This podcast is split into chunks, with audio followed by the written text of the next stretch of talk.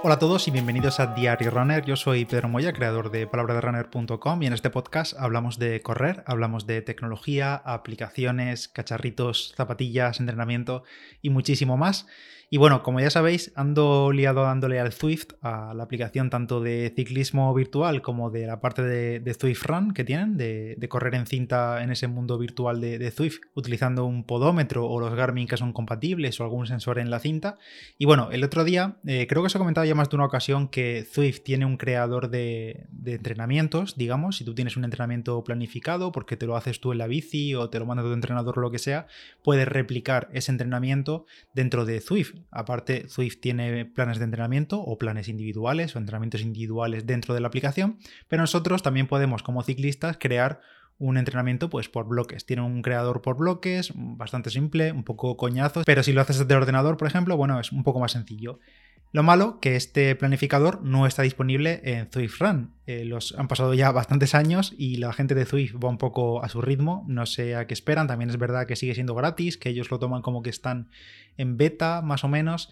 Pero vamos, que no tienen, parece que no tienen muchos planes de sacar un creador de entrenamientos para Swift Run y los corredores pues nos hemos tenido que buscar un poco la vida para poder subir entrenamientos personalizados, digamos, creados por nosotros mismos a Zwift. En mi caso, creo que ya lo conté aquí alguna vez en el podcast, que lo hacía a través de Training Peaks.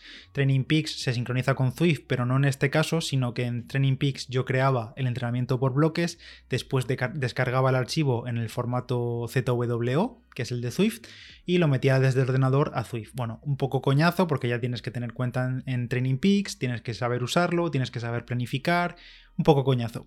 Pues hace unos días en el grupo de Telegram, Kiko Riera, Kiko, preguntó que eso, que cómo se podía crear entrenamientos eh, propios nuestros, personalizados en Zwift. Y Doval le contestó, Doval, que es otro usuario del grupo y otro oyente, un saludo desde aquí, le comentó que habían sacado una página web nueva que se llama swiftworkout.com, que os dejo el enlace en la nota del episodio, como siempre, y la verdad es que no la conocía y le he echado un vistazo y está genial. O sea, facilita muchísimo la tarea de crear entrenamientos personalizados. A mí me facilita, la, aunque yo soy usuario de Training Peaks y no tengo eh, problema en hacerlo desde ahí, es un poco coñazo, la verdad, tener que ir ahí, tener que descargarlo, tener que volverlo a subir. Y bueno, la parte de subirlo no nos la quita nadie porque hay que hacerlo igualmente. Pero bueno, utilizando esta web que está especialmente creada, solamente creada para crear, pues eso, como su propio nombre indica, workouts de Swift, la verdad es que se hace súper bien y sobre todo se agradece por la parte de los que somos usuarios de Swift Run, de los corredores, porque ya digo que dentro de la aplicación, dentro del juego de Swift, no existe a día de hoy un creador de entrenamientos como si ocurre para los ciclistas. He estado estos días jugando con, esta web, echándole un vistazo, utilizándola, probándola y demás, y la verdad es que pues, me ha gustado bastante y se ha ido directa a mis favoritas, vamos, a mis favoritas como herramientas accesorias a Swift. Repito el nombre, se llama swiftworkout.com y como digo es una web, es totalmente gratis, tiene registro, pero diría que no hace falta ni registrarse porque yo la he utilizado, no estoy registrado y la estoy utilizando. Creo que si la registras puedes eh, guardar los entrenamientos que crees, es decir, se te queda como un perfil ahí personal donde aparecerán todos los entrenamientos que vayas creando, pero vamos, que si no te registras se puede usar perfectamente, libre de publicidad. La verdad es que, voy a digo, es una maravilla y sé que existía una más antigua con, creo que era como Swift Factory o algo así. La, recuerdo de hace mucho tiempo que la vi, pero la verdad es que la interfaz era mucho más fea y mucho menos amigable que esta de swiftworkout.com. Una vez entras, no hay mucho misterio. Eliges que, para qué tipo de deporte quieres crear el entrenamiento, ya sea ciclismo o correr, Em, en el caso de ciclismo ya digo que dentro de Swift hay un editor, pero si lo puedes, si quieres, también puedes hacer tus entrenamientos desde aquí.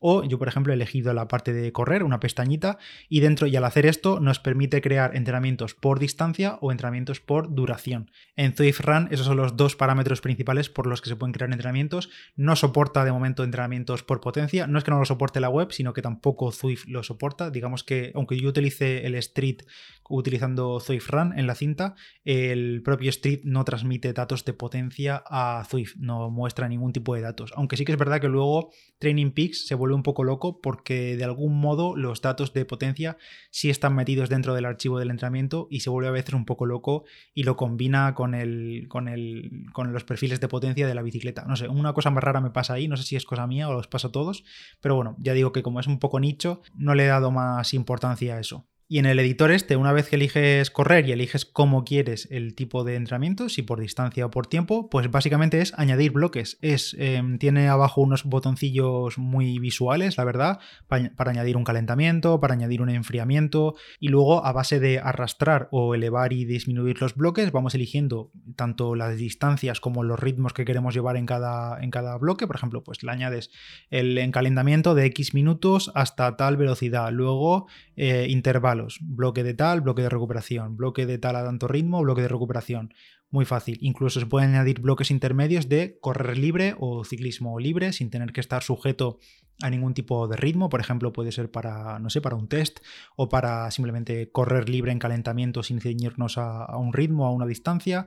También nos permite crear este editor, añadir eh, mensajes de, de texto que aparecerán en la pantalla de Swift mientras llegamos a, esa parte del entrenamiento. Digamos, si habéis hecho alguna vez un plan de entrenamiento en Swift, veréis que de forma predeterminada y en inglés, no suelen estar traducidos a español, aparecen mensajes que suelen aclarar partes del entrenamiento. Pues, por ejemplo, tienes que ir a esta cadencia o intenta no levantarte del sillín o corriendo, pues pone, fíjate en la, en la técnica de carrera. Pues eso, esos tipos de mensajes de, de texto que aparecen durante el evento, durante el entrenamiento, los podemos añadir también a mano nosotros desde este editor de Swift workout. Y una vez que lo tenemos terminado a nuestro gusto el entrenamiento, como nos manda nuestro entrenador o lo que sea, o como lo tenemos nosotros pautado, pues simplemente lo descargamos. Está el botón ahí de download y se nos descarga en el ordenador o en el dispositivo que hayamos creado este entrenamiento desde la web, un archivo en el formato .zwo que es el archivo de, para Swift, y este archivo lo metemos dentro de la carpeta de Workout en Windows y en Mac, dentro de está en documentos, Swift,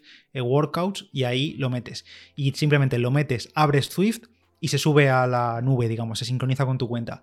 Y ya después puedes abrir Swift, por ejemplo, en un iPad o en el iPhone o en tu Android y ya aparecerá ese entrenamiento. Es decir, el, entrenamiento lo subimos desde el ordenador, ya sea Windows o sea Mac, y aparece en Swift una vez que lo hemos sincronizado, que es simplemente abrir la aplicación y ya está. Esta digamos que es la parte más engorrosa, la verdad. A mí no me molesta hacerlo porque tengo soltura en ese tipo de cosas, pero sé que hay gente que no se desenvuelve tan bien con ordenadores o con, bueno, pues encontrar esa carpeta o simplemente gente que por ejemplo, un caso que me he encontrado recientemente, una persona que también utiliza un Apple TV como yo, no tiene ordenador, porque hoy la gente hoy en día no tiene por qué tener un ordenador, puede tener un iPad y utilizarlo para su uso básico y no necesita más. Y, claro, no puede crear un entrenamiento personalizado, porque desde el iPad no se puede subir y, desde el Apple TV tampoco. Entonces, bueno, este es el único em, cosilla negativa, no es que sea de la web, sino cosilla negativa que Swift lleva ya años con Swift Run en marcha, pero siguen sin mejorar ese tema de cómo subir entrenamientos personalizados, ni al menos creando, añadiendo un creador de, de entrenamientos dentro de la propia aplicación.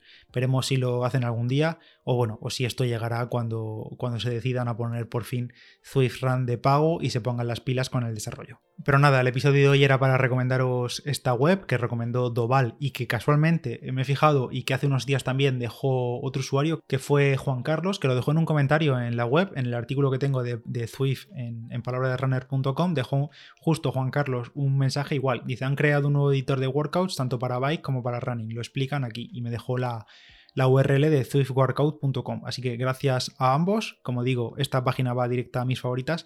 Y si sois usuarios de Swift o planeáis serlo, tanto por la parte de, ciclismo con el rodillo como corriendo en una cinta, si la tenéis de camino o lo que sea, guardarosla en favoritos porque merece mucho la pena y, hasta incluso nos permite compartir después el entrenamiento con más gente. Lo típico que no podemos hacer, por ejemplo, desde Garmin, que, que cuando tú creas un entrenamiento para ti no se puede compartir con nadie más, pues en este caso sí, permite enviarlo, creo que no sé si envía un email o envía o, enviará directamente el archivo por email, pero bueno, a malas puedes enviar el, archivo ZW o por donde quieras y que esa persona después lo suba también a, a Swift. Nada más por hoy, espero que os haya resultado interesante, gracias a todos por estar ahí y nos escuchamos en el siguiente. Yo soy Pedro Moya, Palabra de Runner en Instagram. Adiós.